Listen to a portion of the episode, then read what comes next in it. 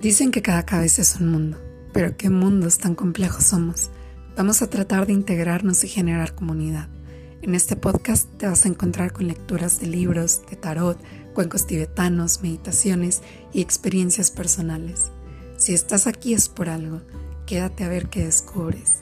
Si te gusta este podcast, sígueme.